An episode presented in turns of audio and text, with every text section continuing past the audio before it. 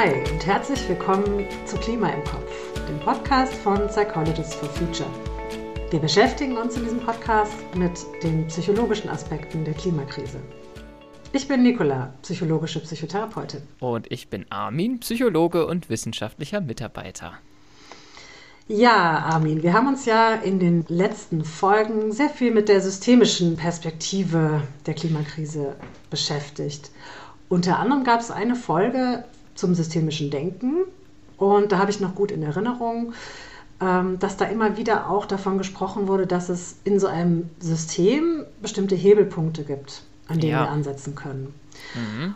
Und jetzt ist aber natürlich ja die Frage, was könnten solche Hebelpunkte sein? Wie könnte man da konkret ansetzen? Ja, das ist natürlich immer die Preisfrage. Mir fällt da tatsächlich immer so ein Alltagsbeispiel ein. Ich äh, weiß nicht, ob dir das auch schon aufgefallen ist, ähm, aber ich glaube, das kennen vermutlich viele. Äh, immer wenn man im Urlaub ist, irgendwo in einem Hotel, dann gibt es sehr häufig, es hat sich, finde ich, schon relativ durchgesetzt, ähm, so ein Hinweisschild, ähm, liebe Gäste, ähm, der Großteil unserer Gäste äh, verwendet die Handtücher wieder und äh, wenn sie ähm, eben auch ihre Handtücher wiederverwenden möchten, dann lassen sie sie einfach hängen. Ansonsten werfen sie sie, weiß ich nicht, auf den Fußboden, in die Badewanne. Dann bekommen sie neue Handtücher. Ja, ja klar, das kenne ich. Und ich finde, ich habe dann voll die Hemmung, das Handtuch irgendwo hinzuschmeißen, Aha. sondern hänge es immer ganz sauber auf.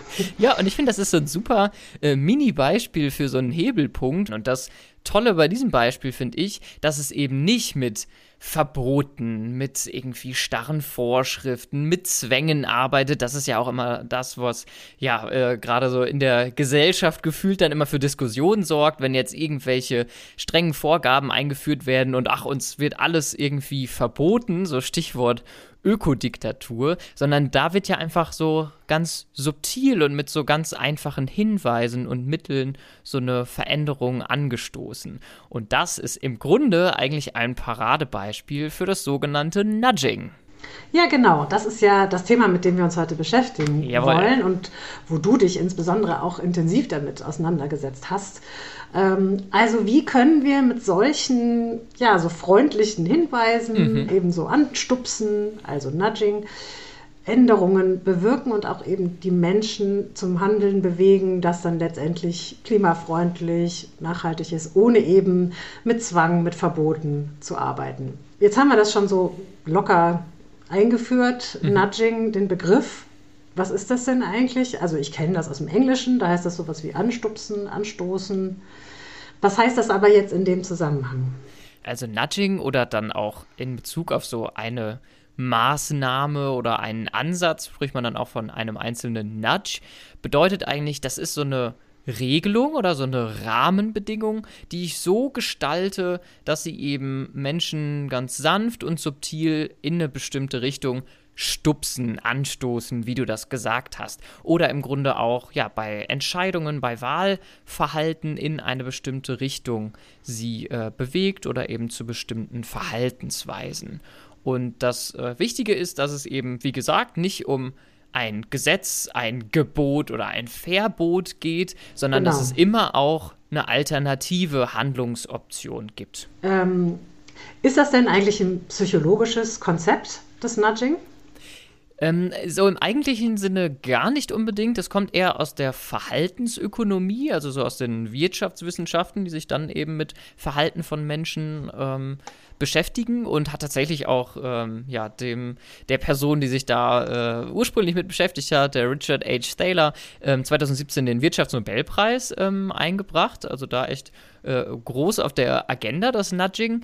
Ähm, ist jetzt aber eben gar nicht so klassisch ähm, so ein wissenschaftliches Konstrukt oder ein ähm, Konzept, sondern eher so ein Sammelbegriff für ja eben ganz verschiedene Gestaltungsprinzipien, für so Maßnahmen, Rahmenbedingungen, die wir da ähm, schaffen können. Und das Schöne ist, du hast es ja anfangs gesagt, dass es damit eben genau sich auf dieser systemischen Ebene mal befindet, also mhm. eben ja genau schaut, okay, welche Rahmenbedingungen in dem System, in dem wir uns bewegen, können wir denn irgendwo verändern, sodass wir letztlich auch ja das Verhalten der Personen, die sich in dem System bewegen, anpassen können. Und dabei macht es sich aber, und das ist das äh, Schöne, warum es auch hier hingehört, sag ich mal, in unseren Podcast, ähm, ganz viele psychologische Prinzipien und Mechanismen, die uns auch schon hier äh, in anderen Folgen begegnet sind, die macht sich das quasi zunutze.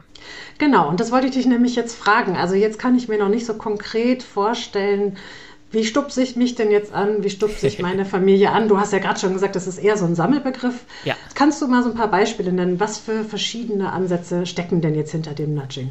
Klar, da äh, ist jetzt natürlich der spannende Teil drin. Da gibt es, wie du sagst, eine ganze, ähm, ganze Bandbreite an, an verschiedenen Ansätzen und so Prinzipien. Und ich habe jetzt einfach mal so fünf äh, Prinzipien mitgebracht, die wir vielleicht so nach und nach durchgehen können und dann gemeinsam schauen, was wir da vielleicht für Beispiele ähm, finden, wo wir das wiederentdecken oder wo wir uns das zumindest gut vorstellen könnten. Und dann können wir ja zum Abschluss nochmal so die Draufsicht machen und das vielleicht auch mal so ein bisschen kritisch einordnen. Das erste Prinzip wäre das Feedback, also Feedback im Sinne von, dass ich irgendwie eine Rückmeldung kriege für mein Verhalten, was ich so im Alltag zeige, um letztlich so die Konsequenzen und die Folgen greifbarer und sichtbarer zu machen. Ich glaube, da, wo uns das sehr häufig inzwischen so im Alltag schon begegnet, ist so im Kontext Straßenverkehr. Ich glaube, wir alle kennen so diese Tempoanzeigen, vor allem so in den Spielstraßen mhm. und irgendwie 30er-Zonen, ähm, wo wir dann plötzlich so eine Tafel sehen, die uns halt Feedback gibt, hey, du fährst gerade so und so schnell und meist ja eben, weil klar haben wir alle eine Tachoanzeige im Auto, aber ähm, auch noch so eine emotionale Komponente da mitgibt, also mit so einem lächelnden oder eben so einem traurigen Smiley. Der Smiley, genau. Und ja. das ist auch noch so mit Farben. Ne? Also es gibt mhm, den grünen stimmt. Smiley, wenn man dann ja. äh, die, das Tempo einhält. Und dann ist der, glaube ich, gelb, wenn man so äh, halt knapp drüber ist und rot, ganz traurig. Und das kenne ich sehr gut. Und das bewirkt auch was in mir. Also ich bin immer dann voll ja. ehrgeizig, diesen grünen Smiley zu kriegen. Ja, und oft ist es ja gar nicht, oh, ich fahre jetzt hier extra mit 50 durch die 30er-Zone, sondern, oh, okay, stimmt, ich bin gerade tatsächlich ein bisschen schnell und gucke halt nicht die ganze Zeit auf meinen Tacho und habe dann plötzlich aber ein super wirksames Feedback Feedback, was mich dann eben dazu bewegt, ja, da äh, eher im Rahmen äh, mich quasi zu bewegen. Ja, da fällt mir ein Beispiel ein, was in, vor einiger Zeit bei einem meiner Kinder in der Grundschule mhm gemacht wurde als Aktion. Und zwar haben die gesagt, jedes Kind, was nicht mit dem Auto zur Schule gebracht wird, also ja. eben entweder zu Fuß kommt oder den Schulbus nutzt, das bekommt für jeden Tag, äh, den es da kommt, äh, einen grünen Smiley. Also genau ah, das. Ja. Ach, und dann hatten die so ein großes Plakat da mhm. hängen im Schulhof und das Ziel war eben bis zu einem bestimmten Datum das ganze Plakat mit grünen Smileys zu füllen. Mhm. Und das war toll. Also die Kinder waren, haben da alle begeistert mitgemacht. Und das war auch wirklich dann voll hinterher und das wurde dann auf der Webseite auch veröffentlicht. Hier, wir haben es geschafft, das ganze Plakat mit grünen Smileys vollzukleben. Ja, cool. Und dann ist das ja eine super Brücke, wie man da letztlich auch ja, klimafreundlicheres Mobilitätsverhalten irgendwie fördern kann. Also klar kommt da, glaube ich, nochmal so eine so eine Verstärkung spricht man da ja oft von, also genau, so eine ja. Belohnung dazu, hey, du kriegst dir was dafür, aber klar, es ist im ersten Schritt erstmal ein Feedback, hey, stimmt, ich bin heute wieder ohne Auto ähm, quasi zur Schule gekommen und zack, stimmt, da kriege ich ja dann den grünen Smiley dafür. Schönes Beispiel, ja.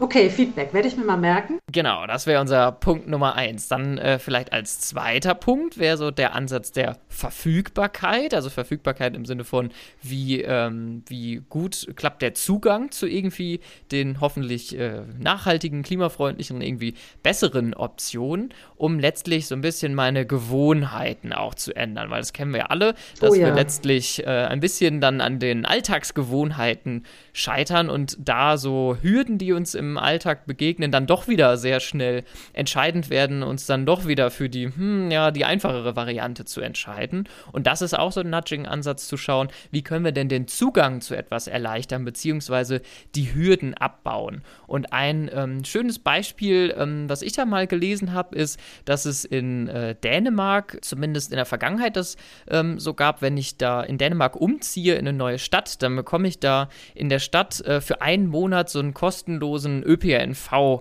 Monat. Also kann dann einen Monat lang äh, völlig kostenfrei das, äh, den öffentlichen Nahverkehr nutzen. Oh, und das ist natürlich mhm. maximal niedrigschwellig. Ne? Also ich habe die Verfügbarkeit wirklich äh, maximiert, weil es einfach der Standard, du kriegst diesen Monat geschenkt Und die Idee ist natürlich, hey, gerade wenn ich da neu hingezogen bin, dann lerne ich schon mal kennen, hey, welche Buslinie, welche Bahnlinie kann ich denn hier nutzen, baue eine Gewohnheit auf, ohne dass mir eben diese Preishürde entgegensteht. Und dann ist natürlich die Hoffnung, auch wenn ich danach dann zahlen muss quasi für den ÖPNV, aber trotzdem bei meiner Gewohnheit blieb, bleibe, weil sie mir einmal verfügbar gemacht wurde, die Option. Ja, das ähm, erinnert mich jetzt daran, dass ich mich seit zwei Jahren auch wieder vegan ernähre. Mhm. Und ich kann mich gut daran erinnern, ich habe das vor einiger Zeit schon mal gemacht und da fiel mir das sehr viel schwerer, weil es einfach viel, viel weniger vegane Produkte gab. Ja.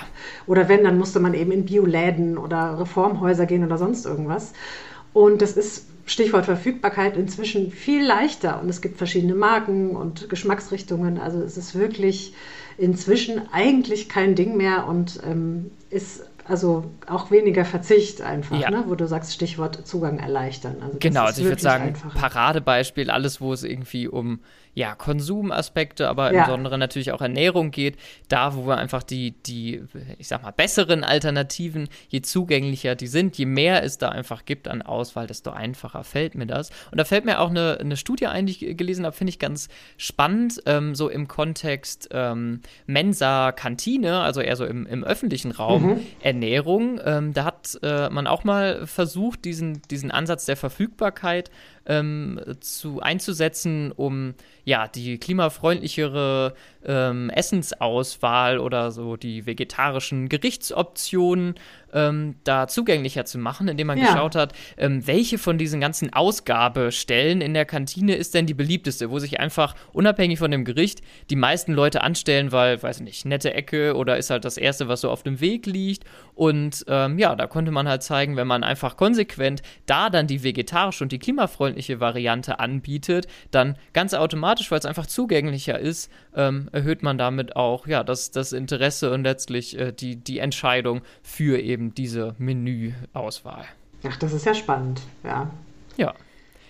Gut, dann können wir, glaube ich, zu unserem dritten Nudging-Ansatz übergehen. Das wäre der mhm. sogenannte Default, also die Default-Option. Default, das heißt ja sowas wie die Standardoption oder was ist so der äh, Normalzustand.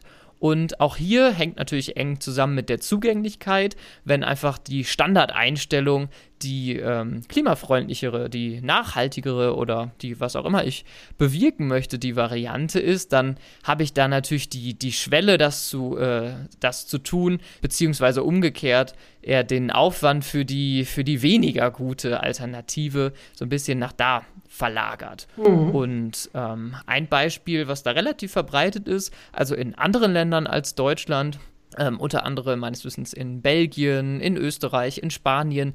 Da ist es so, dass alle BürgerInnen erstmal standardmäßig, also den Default so äh, gesetzt haben, dass sie automatisch OrganspenderInnen sind.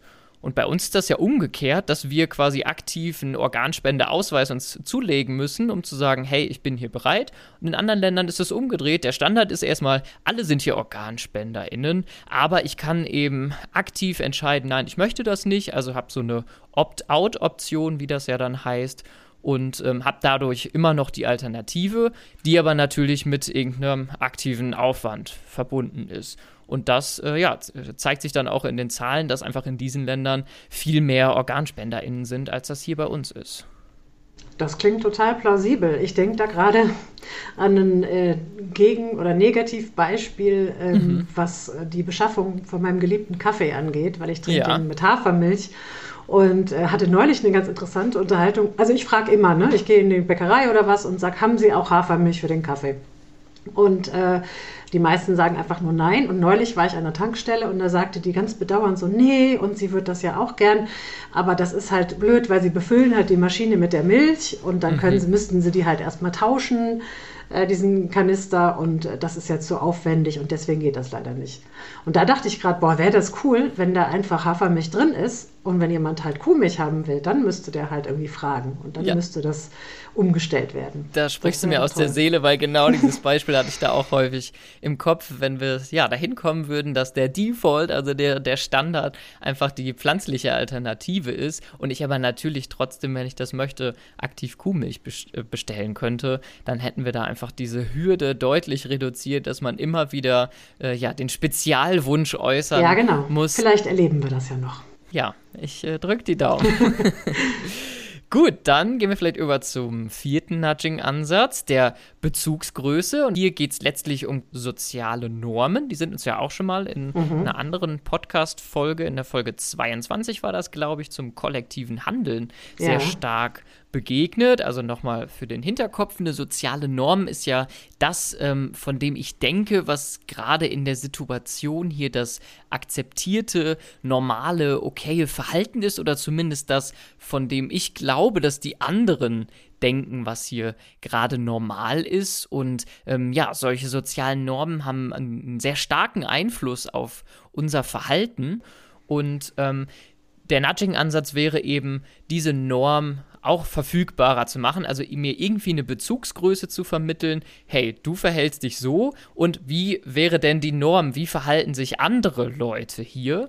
Und mhm. ein schönes Beispiel gibt es da so aus dem Finanzverwaltungsbereich. Ähm, in Großbritannien ist es offenbar so, da war zumindest mal so, dass man dort einen Brief vom Finanzamt bekommt, äh, wenn eben so die Abgabefrist für die Steuererklärung immer näher rückt und äh, bekommt dann einfach nur die Info, ähm, sowas wie 80 Prozent aller BritInnen haben ihre Steuererklärung schon eingereicht. Uh, Steuererklärung ist jetzt nicht so ein gutes Beispiel für mich, weil da gehöre ich wahrscheinlich auch zu den langsamsten. Aber ich finde es irgendwie spannend, dass sie im Grunde nichts anderes machen, als die soziale Norm zu definieren, zu sagen, hey, 80 Prozent der Leute haben das schon gemacht, weil genau das löst das ja bei uns aus, äh, diese Bezugsgröße. Ja. Oh, okay, ich gehöre hier irgendwie zu den langsamsten 20 Prozent, jetzt sollte ich aber mal wirklich ranklopfen. Ähm, da fällt mir was anderes ein. Und zwar mhm. gibt es hier in München ähm, an so einer großen Fahrradstrecke, wo also viele mit dem Fahrrad entlang fahren, einfach so eine Anzeige, wo dran steht, wie viele Leute heute da schon mit dem Fahrrad entlang gefahren sind. Ah, ja, das kenne ich Und das finde ich immer super motivierend weil ich denke, ja. boah, so viele Leute, ne, so viele hundert Leute, so viele tausend Leute sind da jetzt schon lang gefahren.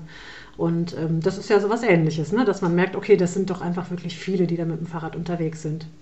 Ja, ganz genau. Es macht einfach eine Bezugsgröße sichtbar, die ich sonst, von der ich nie erfahren würde, ähm, weil das kann ich ja selber nie zählen, wie viele Leute da jetzt so am Tag langfahren. Aber genau, setzt halt damit so ein bisschen diese Norm und zeigt mir, hey, cool, ich bin hier nicht der Einzige. Ja. Dann würde ich sagen, machen wir uns an den letzten Nudging-Ansatz, den Wettbewerb. Ähm, hier ist so ein bisschen die Idee, ähm, ja, aus manchen ähm, Verhaltensweisen und Entscheidungen so einen kleinen Wettbewerbscharakter reinzubringen oder vielleicht auch mehr so einen spielerischen Charakter. Denn das ist immer was super Motivierendes. Also, ich glaube, mhm. das, das, das kennen wir alle, dass äh, ja. ja. uns äh, so Gesellschaftsspiele Spaß machen, wenn man da so ein bisschen auch Wettbewerbscharakter drin hat. Und ein Beispiel, das ähm, dir jetzt vermutlich nicht unbedingt geläufig sein muss, ist, dass es äh, in dem Urinal so eine Fliege gibt. Ähm, ich äh, werde es jetzt mal nicht erläutern, was man mit der macht, aber ähm, das ist so ein Ansatz, um ein wenig auf die ähm, Hygiene in öffentlichen Toiletten ja, zu achten. Das. Ohne ähm, ja, da jetzt irgendwie ein Schild aufhängen zu müssen, sondern um so ein äh, einfach, äh, indem man so ein spielerisches Element reinbringt. Ja, ich sag mal, ich habe Söhne, von daher kann ich mir da sehr gut was drunter vorstellen. Ja, so ein Wettbewerb kenne ich auch bei uns aus der Stadt und zwar gibt es äh, auch von unserem, äh, von dem ADFC, vom Fahrradclub, gibt es für viele große Städte immer wieder mal so Aktionen, das nennt sich Bike to Work Day. Also da gibt es mhm. dann, das ist auch nicht nur ein Tag, sondern ein Zeitraum ja. von mehreren Wochen. Und da kann man also registrieren online, wie viele Kilometer man mit dem Fahrrad zur Arbeit gefahren ist. Und dann ah, ist ja. das eben auch so eine Art Wettbewerb, ne? welche Stadt erreicht jetzt da den höchsten Wert. Mhm. Ähm, wie viele Kilometer haben wir dann insgesamt per Fahrrad da ins Rennen gebracht. Ja, cool. Und setzt ja auch so ein bisschen eigentlich auf ähm, dieser Bezugsgröße an. Ich kriege erstmal mit, was äh, machen so die anderen, was sammeln die ja. so an, an Fahrradkilometern, aber habe dadurch noch äh, eben so eine Wettbewerbskomponente drin, so ein bisschen was Spielerisches. Ja, darum auch ein schönes Beispiel, um da Nudging reinzubringen. Ja, ich merke schon, also diese Ansätze, ähm, die überschneiden sich natürlich auch, hängen mhm. zusammen. Ne? Ja. Das heißt, letztendlich kann man wahrscheinlich ja auch sich aus einer Methode dann oder aus mehreren Methoden was zusammenbasteln. Also ich habe mir gemerkt, es gibt die Möglichkeit, dass man Feedback gibt, also über das Verhalten, äh, das man natschen möchte. Es gibt die Möglichkeit, die Verfügbarkeit zu erhöhen. Dann das mit der Default-Option und unserer geliebten Hafermilch. Ähm, dann hatten wir das mit der Bezugsgröße. Da werde ich jetzt mich bald mal meine Steuererklärung machen. Ähm, genau, und es gibt das letzte mit dem Wettbewerb dass man eben irgendeine Art von Spielcharakter da einbringt. Ja, und wie du sagst, hängen die auch äh, total eng ähm, äh, zusammen. Und ähm, da fällt mir auch gerade eine spannende Studie zu ein, wo man mal diese Kombination ausprobiert hat. Wir hatten es vorhin ja schon so ein mhm. bisschen in Richtung ähm, Ernährung. Und ähm, eine Forschungsgruppe der Uni Würzburg hat ähm, mal versucht, das so auf das Design von Menükarten, also so im Restaurant oder so, ähm, zu übertragen. Und da haben die im Grunde so eine Kombination aus Feedback und Default-Option als Nudging-Ansatz genutzt. Also man hat dann einfach neben den ähm, ja, quasi Gericht-Auswahloptionen äh, ähm, so eine, wie so ein kleines Ampelsystem gehabt, ähm, je nachdem, wie, wie groß die CO2-Emissionen ausfallen. Also so ein kleines grünes Label, irgendwie, hey, das sind äh, total wenig CO2-Emissionen, wenn du dieses Gericht wählst und dann auch den Default, ähm, dass quasi, wie du es so ein bisschen bei der Hafermilch äh, mhm. gesagt hast, die ähm, vegane Variante und damit auch die klimafreundlichste so dass das Standardangebot war. Also ich glaube, da ging es um so ein Burger-Menü und dann habe ich halt so diesen Basic Burger, der besteht halt erstmal aus dem veganen Patty plus Salat und so weiter. Und wenn ich das möchte, kann ich aber natürlich trotzdem eine tierische Variante wählen, also dann irgendwie auf einen Fleischpatty wechseln. Aber der Default war sozusagen erstmal ähm, die vegane Variante. Und die haben tatsächlich rausgefunden, hey, das funktioniert beides gemeinsam. Also wirklich beides hatte jeweils einen Effekt, der sich dann auch ein Stück weit aufaddiert. Ähm, also da äh, letztlich äh, gefördert hat, dann sich für die klimafreundlichere Variante zu entscheiden. Ja. Ja, also das klingt ja jetzt fast so, als wäre das Nudging jetzt das Allheilmittel für den Klimaschutz. Vielleicht haben wir das jetzt endlich gefunden. Ja, das wäre ähm, schön. aber was natürlich schon irgendwie da so mitschwingt, ähm, es ist ja eine Form von Manipulation. Ne? Also letztendlich ist das etwas, wo ich das Verhalten von Leuten beeinflusse, ohne dass ich es ähm, so richtig offen sage ja, würde ich mal sagen, so ein klares Jein. Denn ähm, ja, es ist ein absolut berechtigter Punkt und das ist auch so der typische Punkt, der, der da so diskutiert wird, wenn es ums Nudging geht. Ähm, und den ich auch total, total nachvollziehen kann. Aber ich finde, zwei Punkte kann man sich da ähm, bei dem Nudging so auf die Fahnen schreiben, die das so ein bisschen auflösen, dass es jetzt irgendwie um so, ja, fiese Manipulation hinter dem Rücken geht. Und das erste wäre nämlich zum einen auf die Transparenz zu achten.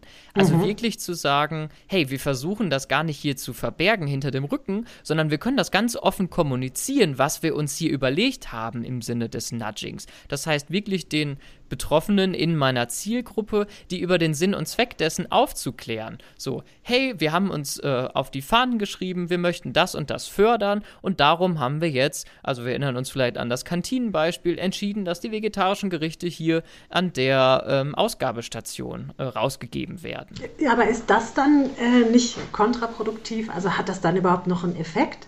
Weil ich denke gerade daran, ob dann nicht die Leute vielleicht im Gegenteil denken, ja gut, wenn ihr das jetzt hier so uns aufdrängt, ja, das vegane Essen, dann will ich aber erst recht irgendwie mein Fleisch. Das nennt man in der Psychologie Reaktanz.